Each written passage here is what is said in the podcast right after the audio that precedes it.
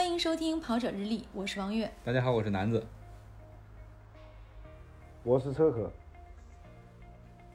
今天我们节目特别高兴，我们请来了科影像的创始人车可。其实，所有热爱体育或者参加过很多体育比赛、体育活动的人，应该都知道车可老师。他是美国国家地理签约摄影师，是北京马拉松纪录片的导演。从两千零二年开始从事广告行业，曾经到过七十多个不同的国家参与项目拍摄，完成了南北极、非洲、欧亚大陆的自驾穿越。欢迎车科老师！欢迎欢迎欢迎！大家好，大家好，很高兴和大家一起分享一些拍摄的故事吧。其实今天我们这期节目是在深夜录的，现在是凌晨，已经过了零点。车科老师现在也是在外地，在拍摄是吧？进行一个拍摄工作。对对对，也是进行一个纪录片的拍摄，在在张家界。车科老师，我们知道，就我知道车科老师的话，就是通过科影像的一些呃关于越野跑的一些呃照片也好，视频也好，我就觉得拍的特别的棒。嗯，然后那个呃车科老师就是现在拍的是一个纪录片，就是跟。那个越野跑是没有什么关系的，是吧？就是说，咱们科影像的话，就除了这个呃体育方面的影像，也会制作其他的类型的题材的视频或者影像，是吧？对对对，本来我们就是呃之前是以跑步越野赛为主，嗯，然后今年不是疫情嘛，给我们逼到了电竞的这个这个圈里面去，所以说现在还会忙一些电竞的纪录片。嗯，也算体育，其实还属于体育这个领域。对，其实还属于体育这个领域，电竞也是属于奥运会项目嘛。我们认识科影像，其实有很多朋友是通过户外运动啊、马拉松啊、越野赛，呃，包括看了很多大型体育赛事的影像制作。但是车壳老师是怎么走上这个摄影摄像之路的？然后现在越做越专。这个其实要从，呃。二零一五年开始吧，二零一五年之前，我其实只是一个业余，呃，摄影爱好者，业余的。然后一五年的时候，那会儿刚刚兴起，就是无人机，然后那会儿就在就在天津拍了一个无人机的这种风光延时这种的片子，然后当时就就。按现在的话来说，就叫什么爆了，就在整个这个这种摄影圈爆了，然后就很多媒体记者啊、电视台啊，包括天津电视台、天津卫视还给我专门拍了一个个人纪录片，就是说这个业余玩家如何拍创作这种片子，城市宣传片吧这种。然后拍了这个片子以后，我就觉得，哎，我觉得不太满足于这种。风光类的这种创作，后来就一个也是一个机缘巧合的机会，二零一五年首届的八百流沙的极限赛举办，然后我朋友正好是那个《体坛周报》跑者世界的主编，他们就去参加这个比赛，哎，他就跟我说，他说你你现在玩无人机玩摄影，要不要去去无人区戈壁戈壁滩去去拍一些东西？就是拍这个比赛，后来就去这个比赛当了这个影像志愿者，首届。然后当时其实也不懂越野跑，呃，反正就是觉得对那种大自然的户外喜欢才去的，也是也是想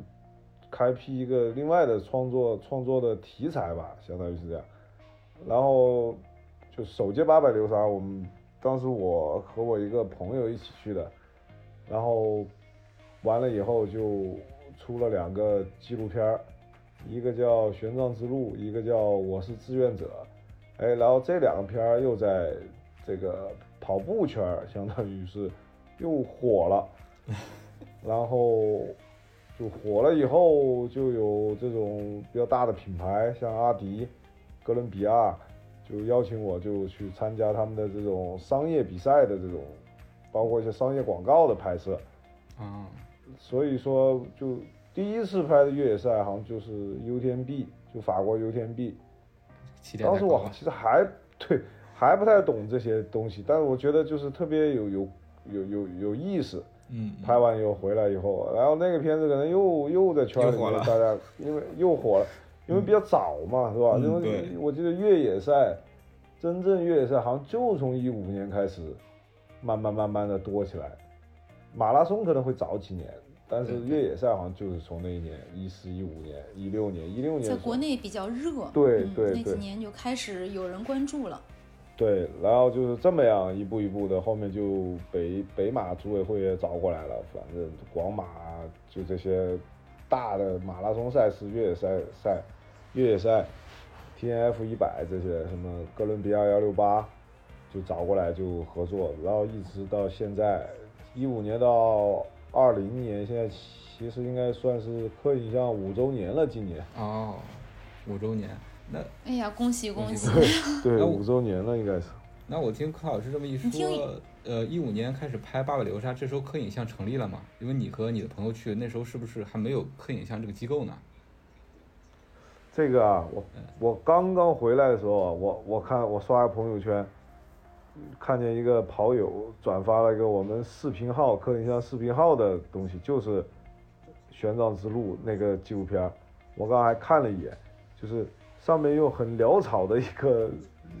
打了一个科影像几个字儿，啊我，才想起来，就是我出的第一部那个片儿的时候，我在想，哎，我说就取个什么名字吧，什么什么影像啊，什么视觉啊，对吧？就叫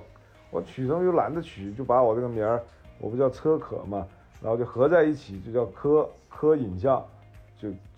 那个名儿就其实就从那个一五年八百六十第一部片儿来的。就是听着车老板说的云淡风轻，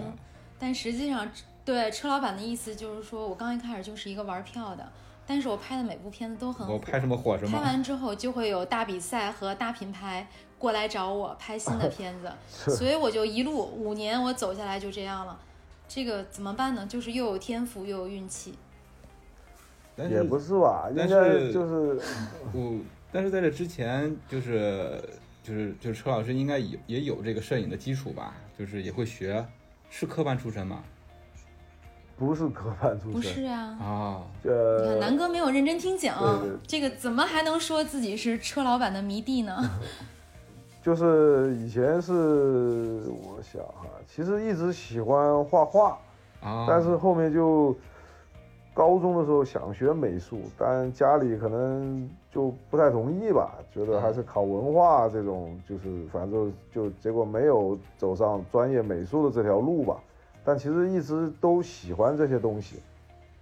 就是艺术类的东西，所以就可能呃有一点儿这种所谓的天分吧，可能也不能叫天分，就是爱好吧，反正喜欢。就是喜欢。所以艺术都是相通的，最后家里也没有能够阻止你走上艺术之路。对，原来我记得我小时候，人家都问喜欢干嘛干嘛，以后当嘛，因为那时候小几岁嘛，人都说要当科学家、当医生，什么当解放军、保卫祖国这种，你知道吧？我记得我问我长大想干嘛，我说我想拍广告长大。我我记得我小时候哎呀，你真的实现了你，这定位特别准确啊。对哇真的是很羡慕，因为一个人能够，这就算不忘初心吧。很早的就知道自己要做什么，而且能做成。嗯，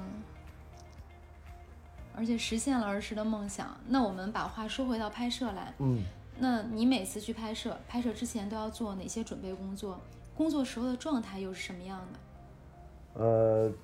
就拿拍摄这个跑步或者越野赛的这种纪录片来说吧，呃，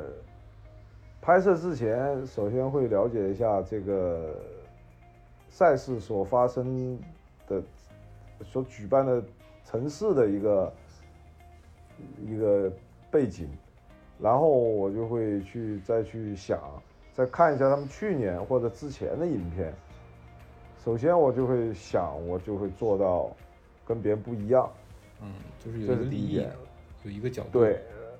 对。然后第二点就是，我要比我上一部作品要拍的好。懂了。横向比要好，纵向比也要好。对，然后其实你说这个去设定这个故事吧，其实我觉得一场越野赛或者一场马拉松会有很多故事，就是它会在比赛当中发生，所以说我们很多这种拍的纪录片是没有脚本的，就是靠着自己去比赛里面的观察去发现，所以说。很多出来的有一些故事，或者有很多是小故事组成的这种纪录片可能跑友觉得就会感觉不错，喜欢，可能会跟这种有有关系。甚至我记得有人跑有的跑友说过，说柯影像的片子是有灵性的。我觉得这个灵性可能就是因为我没有去被这个脚本束缚。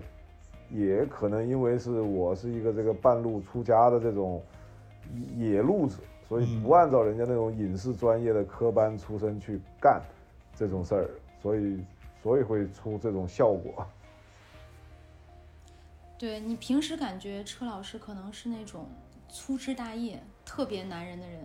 但是看到车老师的工作状态，他在赛事中就是那种敏感度特别高。观察又特别细致，就跟平时在生活中完全是一个不一样的状态。对，就是这个，其实已经很明显了。我自己发现都会成一个什么状态啊？呃，举个例子，就说，比如说我到了这个地方，呃，比如说就张家界吧，原来来来这地方啊，我不是来拍摄，我来旅游的，我就走马观花，我就看，然后但是你要拍摄的时候。就会好像感觉就给自己戴上了一副什么眼镜一样的，马上那种视角就会变得不一样，你就会去去用拍摄的眼光去看各个角度，各个这种各方方面面的东西，就跟平时完全就对完全就变了一个人，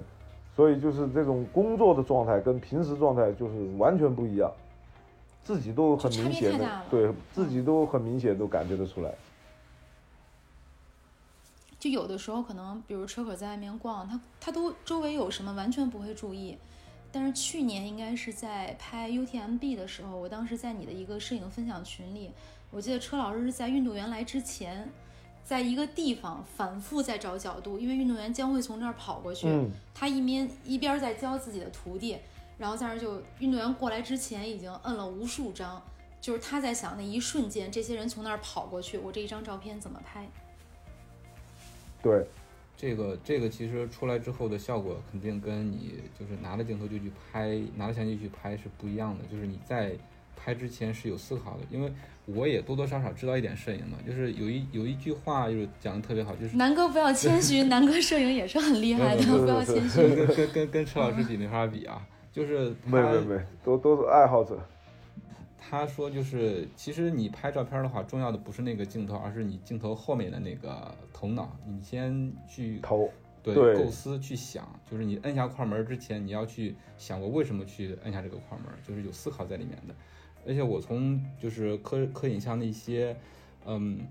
视频也好，照片也好，我都能感受到就是咱们的这个用心以及细微。就比如说。有些场景就是一个人的一个转身、一个眼神或者一个手势，然后当时就是就在那个场景下，或者再配上那个音乐，然后我立马就是浑身就起鸡皮疙瘩的那种感觉。就是我看科影像的视频，就是一直 浑身就一直起着鸡皮疙瘩那种状态，你知道吗？所以刚才我们说，我们说车可老师运气又好，天赋又好，仅仅是这样吗？肯定不是啊，在每一段影像和每一张照片背后。其实他都已经付出了很多，思考了很多。是啊，对，其实就是从疫情发生以来嘛，然后那会儿大家不都都流行直播直播嘛，我也直播了，直播了，直播了几次。后来就是我在直播里面就是跟大家也说了，其实摄影技术就是那些，器材也都是那些，没有什么特别特殊的地方。最重要的其实是一个，就是刚刚您说的思考，就是想表达什么？这，对，然后这个思考其实还分了很多东西，就是，就是有的人他他可能思考不到那么多，有的人思考的比较多，所以说就是每个思考的维度也不一样，所以说大家就是思考的时候就是还得就是维度还得更广一些，就是在不同的地方去进行思考。我不知道我这个话说的是不是有点绕啊？我觉得可以请车科老师给我们分享一下他印象最深的一次拍摄经历。印象深的拍摄经历那就挺多的了，我就说一个跟跑步不是很相关的吧，就是我一六年去非洲去拍一个纪录片，当时是帮旅游卫视拍一个叫《撕裂之地》的一个记录系列纪录片吧，然后当时就是就是就是在坦桑尼亚，我我就地上捡了一个羊骨头，骨头化石吧，可能是，然后就随手就揣包里了，然后过境的时候，我让我们去另外一个国家，就坐汽车去另外一个国家，去马拉维一个国家叫马拉维，然后就被当地的那个边检查查了，扣下来了，当时以为就罚点款就算了呗，结果还挺严重的，当晚就把我们的护照扣了，把我的护照扣了，说你今天不能走。他说你这个骨头有可能是狮子狮子的化石，狮子牙齿。他他说是，那我们当时也没太在意，然后我们摄制组就旅游卫视的几个小伙伴就四个人嘛，就就在进边界边上小小小旅店住下来了。然后他说明天你们再过来，他说我们找个专家去化验一下那牙齿是什么牙齿，再再再决定怎么走。然后今天晚上你先去酒店，然后我在酒店大概十点来钟的时候，我就听见外面有有有有动静，然后我一看，外面来了十几个非洲警察，就要来抓我，然后我当时还挺很冷静的，就拿手机录录了一段话，然后说我现在不能被他们抓到，我我我现在翻墙逃跑，我说要被被关进非洲的这种监狱里面一晚上，那完蛋了。我说菊花不保，容易我我不在那儿属于白人，然后还是还那个，然后我就翻墙跑了，然后就躲在那个外面树丛里面躲了两两三个小时吧，把他们套走了，然后躲的同时我还拿了一个相机长焦的反拍他们那些人，我天，然后在树林里没有遇到猴子吗？当时也也也也比不上当时挺害怕的，在树林里面，真的，我我我都拿手机全就这些东西我全录下来了。啊但是就是一直没有时间去给自己，包括刻影像这些平时的花絮去剪一个纪录片儿。其实如果这些东西剪出来了以后，还是挺精彩的。就当时我我，记得当时你还想看地图，还想游过去。对对对，转后来你发现那个河里有鱼，有有鳄鱼，不是有鱼有鳄鱼。转天对转天就去了，去了以后他就说是专家就说是羊牙齿，哦，就准备让我们走，哎，准备走的途时候，然后这个时候，然后就他们那个公安局局长，就当地的公安局局长知道这个事儿，然后就打电话给他们边防站，说看了这个照片，他说他觉得就是狮子牙子，不是不是羊牙子，不能让他走。啊，结果又又等，对，又等他来，然后然后然后他就说了，然后我然后那个局长真的来了，来了以后我发现他带了那个记者，还给我拍了照合影，你知道吗？我一看完了，这肯定就是想 想想那种抓典型，你知道吗？因为他们那个边界是个小边界，很多年没抓到过这种所谓的叫什么盗偷猎者偷猎者，对，这很厉嗯很严重的这个事儿。你想走私象牙都能都都能被抓起来，然后当时我们那个司机就进去问非洲人，就说这个事儿怎么处理。我记得司机出来一个动作，我就我就当时我就我就紧张了，抹脖子吗不？是就是两个手一举，意思就是哦靠靠着要靠起靠来。靠起来。对，嗯后来一说说二十嗯年，要坐二十年牢。我靠！我当时我就我就我就我就在拿出那个手机，Go Google 地图，因为我在边界嘛，我就打算，我就就是一条河，对，有一条河，河边上就是另外国家，我想我护照不要了？我我我跑到那个国家去，对吧？我就说我投奔中国大使馆，我就说我那个护照被人抢了，我也不能在这被判二十年那，进去了那那那没法弄了，那根本。中国少一个优秀的摄影摄像师。对，我们得少多少视频？后面就后面就跟王爷说的，就突突然发现那个河没法游，那里面都鳄鱼那非洲。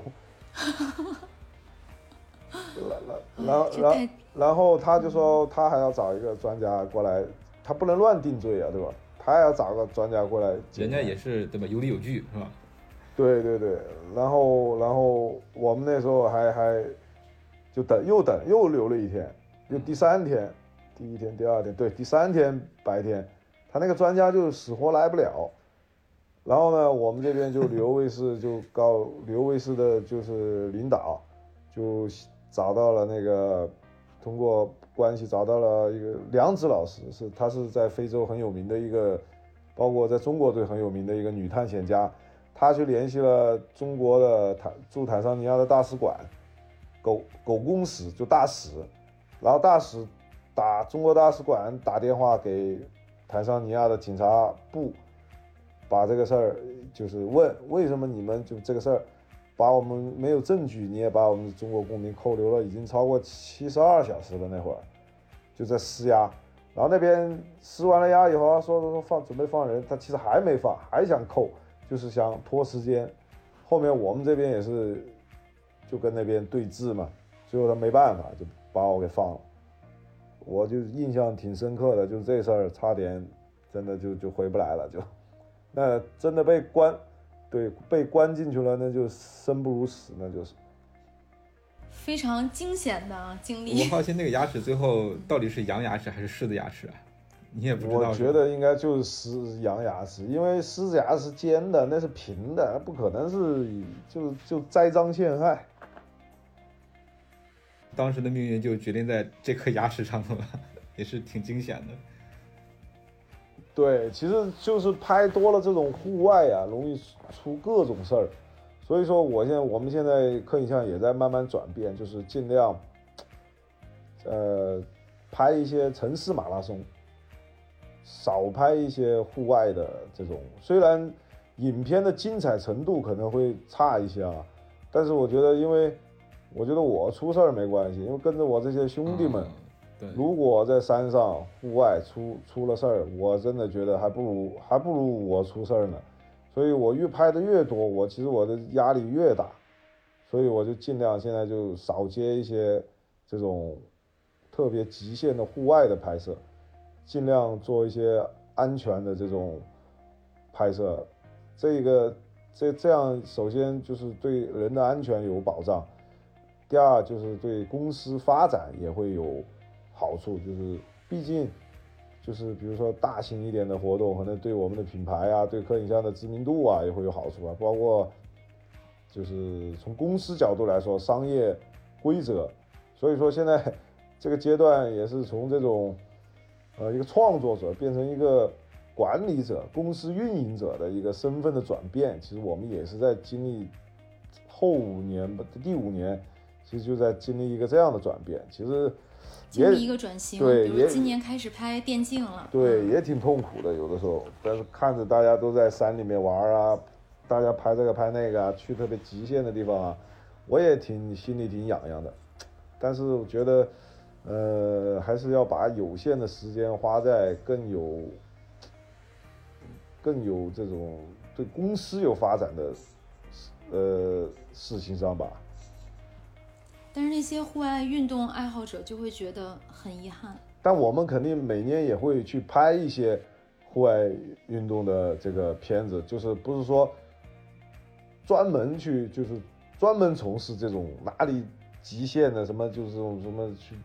珠峰啊，就这种，要不就穿越什么南北极啊，就这种特别极限的这种，尽量减少这种。嗯，就是危险性特别高的，就是尽量去少去。对，尤其是因因为是以前像经历过这么多事儿，因为我我还去过从欧亚穿越过，就从法国开不停不停不停的开车穿越到回中国，还从北极开车穿越到南极，其实就跟白冰当时跑的那条路相反，我比他早。所以南哥，你听出来了吗？就是车老板的意思就是这些我都玩过了，是，现在我可以在城市里面玩了。地球上没有我没玩过的地方。嗯，没没没，还有北极没去过，就是，对，就是就是经历了这一些吧，因为路上还发生过很多挺危险的事儿，就是最后我发现就是自己出去就感觉拍的东西很酷啊，别人发每次发朋友圈，别朋友觉得很屌啊，但是其实在，因为我是有家庭嘛，有老婆有孩子嘛。再这么想，其实这是一种对家庭的不负责任，不不是很负责任的一种做法。你自己玩爽了，万一你出了事儿，你家人要承担多大的这种，就是就是不好的东西在里面，我觉得不值当，就越干越不值当，就是就是所以说才会萌生就是说减少这一类的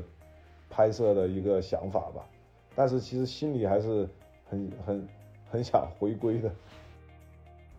对，可能因为拍摄的这项工作，自己对家庭是疏于照顾的。前几天去参加了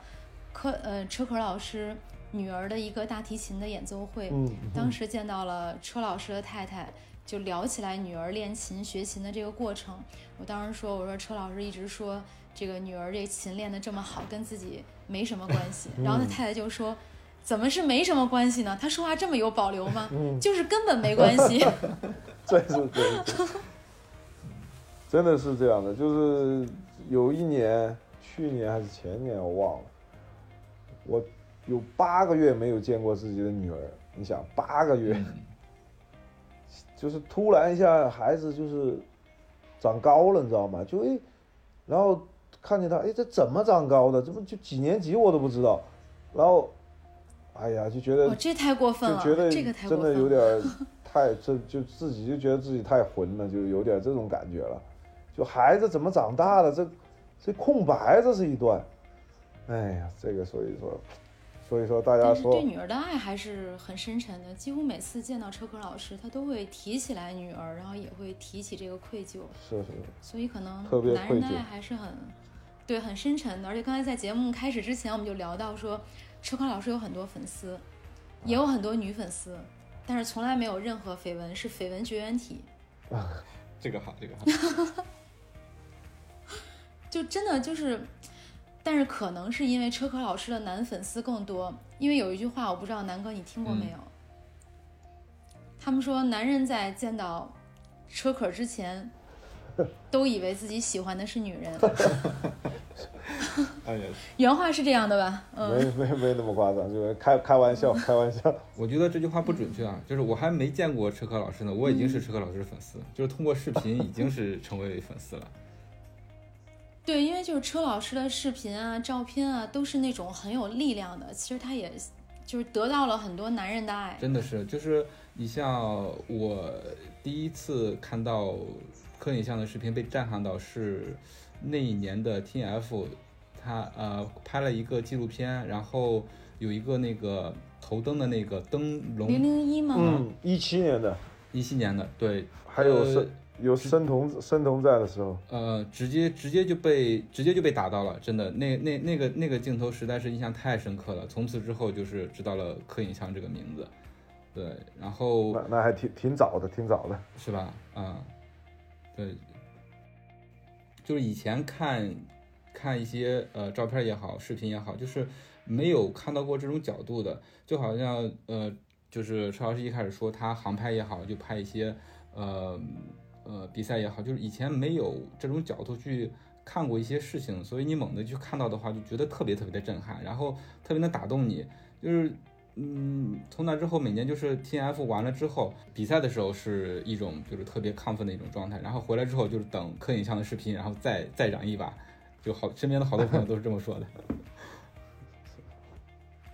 对，而且其实有一个困惑，我之前和车科老师探讨过，就是你看车科老师拍，不管是跑步的比赛还是越野的比赛，他总能够直达跑者的内心。但实际上车科老师自己是不跑步的。在去年，我一直不死心想带着车老师跑一个半马，但因为种种原因啊，他实在是太忙了，就太红了，档期又太满。其实这个计划计划了有两年啊，不不光是去年，前年我们也有这个计划，真是两年。就没跑成。对自己也不跑，但是就是你怎么总能够走到跑者的心里呢？哎呀，这个问题，这是 你也不知道你也，不知道，我怎么知道你们是怎么爱上我的？我也不知道其。实啊，这个跟跟跟这个跑者有关系。嗯，我就特别喜喜欢看跑者，就是那种在那种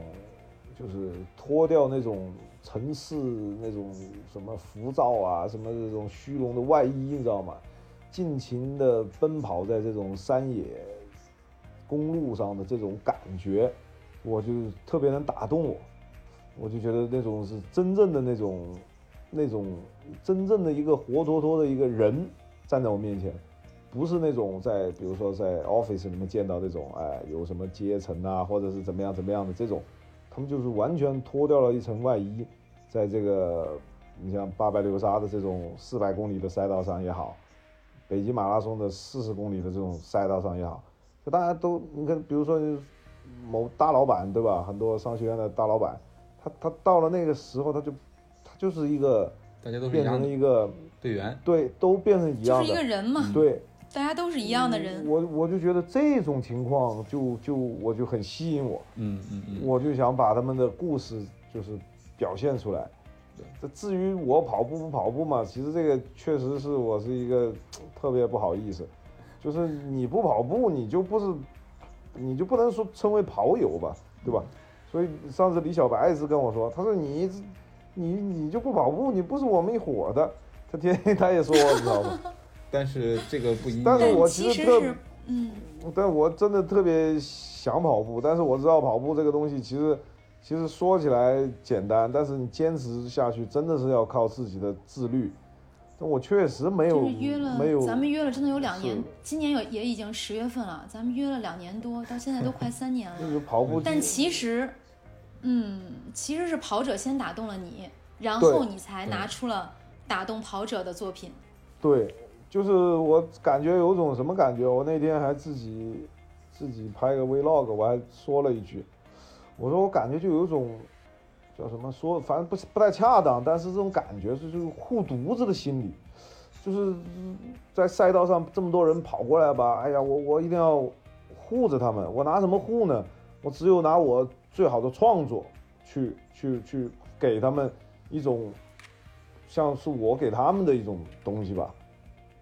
这个这个说就是这的太好，好这种感动啊，对对对，就就是我可能嗯，表现的不太不太恰当啊，护犊子就是，反正就是这种感觉。就我一定不让你们白跑，你从我面前跑过去，我一定不让你白跑。对对对对对，所以出现在柯影像的镜头下的跑者都是很幸福的呀。是因为纪录片嘛，它不可能所有的拍到的人，对，所以说我们就会选，我觉得跟我这首这个时候的音乐，或者是跟这个时候的节奏相符合的一些镜头上去，所以说确实是能能出现在我们的纪录片里面的人。你像一场比赛那么那么多人参加，对吧？越野跑几千人，马拉松的更多了。那你一个纪录片，现在都纪录片都是比较短嘛，都是五分钟左右，能出现多少个人？肯定是没多少个人能出现，就没办法，不能满足大家所有跑者的这个这个嗯能满足所有人都出现在我们箭头里，也是一个遗憾吧。这我觉得这个没关系，因为我觉得柯影像的定位跟就是我们所知道的其他的一些马拉松摄影是不一样的，就是柯影像是一个是纪录片，另外一个是精品摄影，对吧？而不是说像其他的平台，就是我要尽可能多的去拍到其他的跑者，而是说我想通过这个比赛想展现这个比赛，表达一些什么东西出来，定位是不太一样的。对拍的是有故事的照片。对，因为我们也跟别人也有点不一样的地方，就是说我们是连照片跟视频都拍，好多人都是好多机构，比如说他专门是拍视频的机构，他他专门是拍这个照片的机构，对吧？但是你说照片跟视频同时拍的机构，还据我了解，并不是太多。这个可刚刚能是车老板的广告时间。而 且而且，我觉得咱们这个科影像的工作人员是不是卧虎藏龙啊？因为我看到过科影像拍那个申家生一九年的那个港版，就是三个长镜、嗯长镜头拍的一个，就一个小小小龙嘛，对，对，就是从起点跟的那一段，我就看我我我就我一开始看的时候，我就想，我我看他能跟多长时间，结果是特别长的一个镜头，一般人跟对，不上一般人真的是跟不上啊，就是中间那几段都是小龙跟的吧？对对对，嗯因为小龙他本身就是越野跑跑者嘛，然后他练的平时训练也特别辛辛苦，他曾经还拿过龙城一百的冠军，嗯，真的所以说水平还是可以的。嗯，哎，所以呢，车老板，你最满意的作品是哪一部？我想想啊，其实刚刚刚刚说到的二零一七年 T N F 的那个灯笼那个片子，嗯其实还是我还是比较满意的。嗯另外就是八百流沙，一五一六早一七年其实都对，其实都都不错，包括那个一七年的七天，就是拍的比较另类吧，那个片子大家可能呃喜欢的也比较多，像那个汪勇老师，首都媒体跑的汪勇老师，每次见我就要说七天七天，他说你永永永远超我超越不了了，那就是你的巅峰之作了。不可能再超越了，也别去了，别拍了，就那样了。天天跟我说这个，因为现在你太忙了，这几年比前几跟前前几年相比太忙了，就是不是拍一部作品还是需要静下心来，能够有多更多的时间去思考去创作。其实我现在就是从纪录片的角度来说吧，其实纪录片角度最好的纪录片就是靠时间去积累的，所以我们现在呃，其实一直在积累素材。嗯我觉得我手上素材已经还挺多的了，像北京马拉松拍了三年，广州马拉松也三年，UTMB 拍了四年，八百流沙三年，TNF 也应该四年了，还有 CB 幺六八也有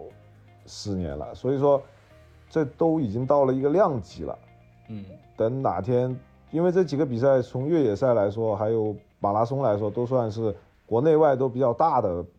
赛事吧。很有代表。所以说哪天我们出出一个什么合集，或者就比如说，我觉得还是应该比较不错的。等着车老师放大招。对，正在憋大招呢。嗯，我我有一个疑问，就是这些素材会不会有那个时效性啊？就比如说，呃，我们拿以前的一些素材去剪片子的话，会不会大家看着没有新鲜感？我有这么一个疑问，不会，车老板剪出来的片子，我觉得是不就是会从不同的角度去讲不同的故事。你看你现在看，对你现在看他一七年、一五年的片子，你依仍然会觉得很感动。嗯，对，不用说，每次看就是他是他的片子，我都他这个是对汗毛都是竖起来车。老板拍的是记录，他是纪录片，他就是需要时间的沉淀，对，就是所以我说这是大招嘛。对，就是因为每个赛事纪录片，有的时候就是比如说组委会那边很着急就要，要其实因为你一场赛事，毕竟它它时间有限，你记录的东西也有限，但是真正感人的片子肯定是长时间记录的，对，对我也有这个感受，就是有时候我自己也会拍一些视频回来，然后呃，虽然那个量级不多，但是已经超出我的处理能力之外了。就是说我看的那么多的视频镜头也好，我不知道选哪个，就是也不知道自己想。想想想，对于自己想表达的东西有用还是没用，所以就会陷入一个特别纠结的状态。就是选这个片子剪辑的话，也是一个特别大的一个工作量，有很多的思考对，其实拍其实只占了很百分之我我我如果按照片子来说吧，只占了百分之三十，就剪如果没有脚本的情况下啊，其实剪占了百分之七十的重要性。嗯，所以说，所以说就是刚刚您说的这个素材选择的问题，确实是，就是每很多人现在都会拍，对吧？加上现在这种便携式的这种设备已经很普及了。对设备或者软件儿都对很普及了。其实他每个人都能拍，包括最简单的拿手机，手机稳定器是吧？或者是现在华为手机也也本身它的防抖就已经很好了，甚至拿一个手机就可以拍了。但是拍完以后，这个剪是个问题，所以好多人都说，哎，这片子拍拍的真好，拍的其实不是拍的好，是剪的好，还有音乐要配的好。对，对，音乐就在剪的一部分嘛。嗯，对。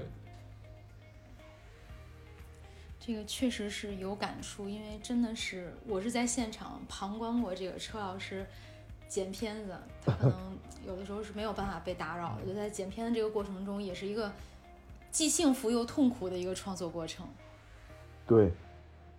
首先剪片子的时候，就是我剪就之前那些片子，其实很多很多次我都自己就剪完以后，我就来回看，我都自己就是。感动的都眼眼眶湿润的那种感觉啊！你是你就你的片子，你连自己都打动不了，你怎么去打动别人？首先，所以你必须得先感动自己，才能去感动别人。在别人哭之前，其实你已经哭过很多次了。其实也不是去故意的吧，就是就是说，这因为你这玩意儿你也故意不了，对吧？就是就是还是有共情，对，就是那种感觉，拍到的画面，对，嗯，到位了。比如说，就一七年的那个 T N F 的片子，那天那个灯笼出现，然后配上了李健的那首歌。其实单拿单拿出李健那首歌来说，跟跑步完全没有关系。但是我就把那首歌词正好用在了故乡吧，好像是，反正就是正好配上那个画面。因为 T N F 比赛，它也算是十十多年了，就确实是很多人第一次越野的地方。然后你就把那个这个东西作为一个故乡，让大家没事就回来跑跑，哎，这个感觉串在一起，就就出来了。大家就确实会认同，哎，找到了这个故乡的感觉。虽然大家可能现在不跑 T N F 了。去别的地方，甚至去国外比赛，哎，但是他一想到故乡的感觉，哎，他就想想回来。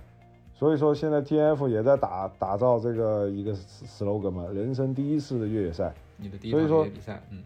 对，每个比赛他通过一些积累，包括通过我们这种影像机构的去宣传，慢慢慢慢，其实就形成了自己的一种文化。嗯，包括呃是呃哥伦比亚幺六呃崇礼幺六八的比赛。他们现在在打造我们的故事，现在已经拍到第四集了，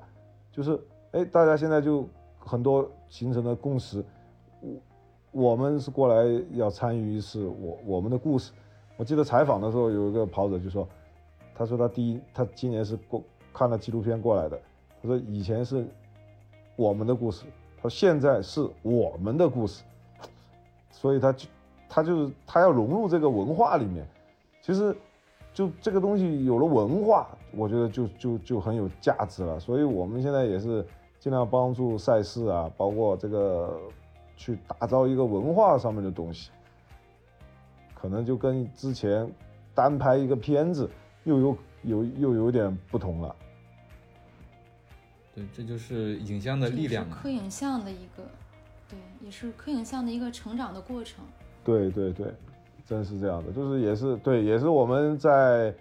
呃，就是就是刚刚最早说的思考的维度可能越来越广了。以前是觉得拍拍一个片子就是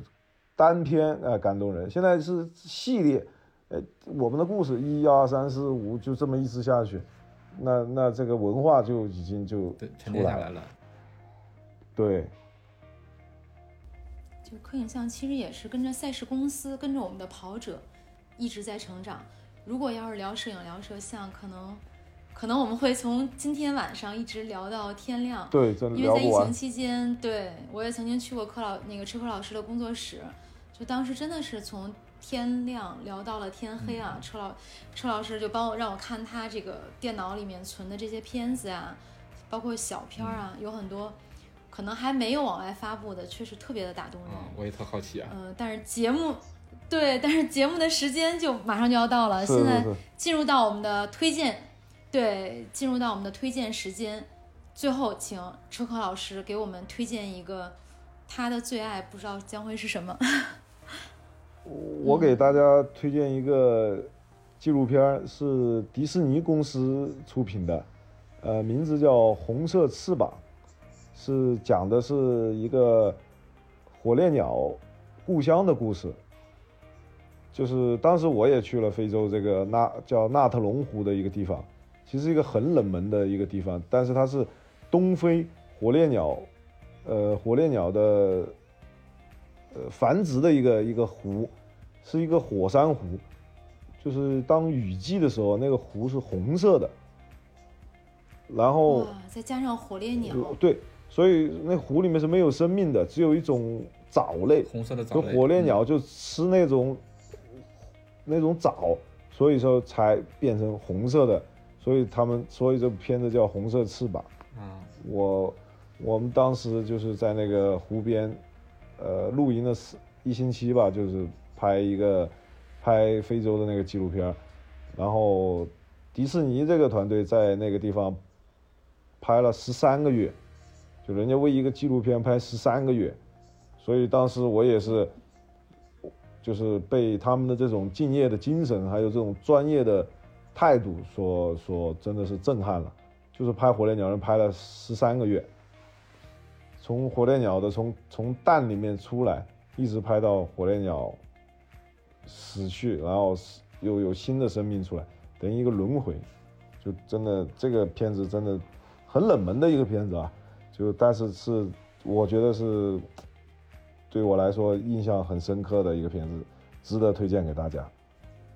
车科老师再说一下这部片子的名字《红色翅膀，红色翅膀》。那大家如果有机会的话，可以去看一下。车科老师来到跑者日历做客，还给广大跑者带来了福利。我们将在我们的节目中送出两顶科影像的帽子。那南哥，咱们怎么送？呃，听我们节目的朋友，我们会在我们的公众号“跑者日历”在推送的时候，会根据我们今天的这个聊天的内容，因为车科老师也跟我们聊了很多啊，关于他的理念啊，关于摄影本身，就是会出一个小的问题，然后大家回答一下，在我们的后台，然后到时候我们会从呃跟我们互动的朋友里面抽取两名，送出这个科影像的帽子。这个帽子我是特别喜欢的呀，因为在一些呃呃赛场，就是越野跑赛场或者马拉松赛场，就是经常能看到啊、戴着科影像帽子的这个工作人员，对，就感觉特别的亲切嘛。就也特别谢谢呃车呃车老师能把这个帽子送给我们的这个跑友。应该的，应该的。好，那感谢车科老师做客跑者日历，我们今天的节目就到这里了。大家如果想获得车科老师提供的科影像的这两顶帽子，那么就关注我们的微信公众号“跑者日历多多关注。好嘞，谢谢谢谢车科，老师。好再见。好，再见。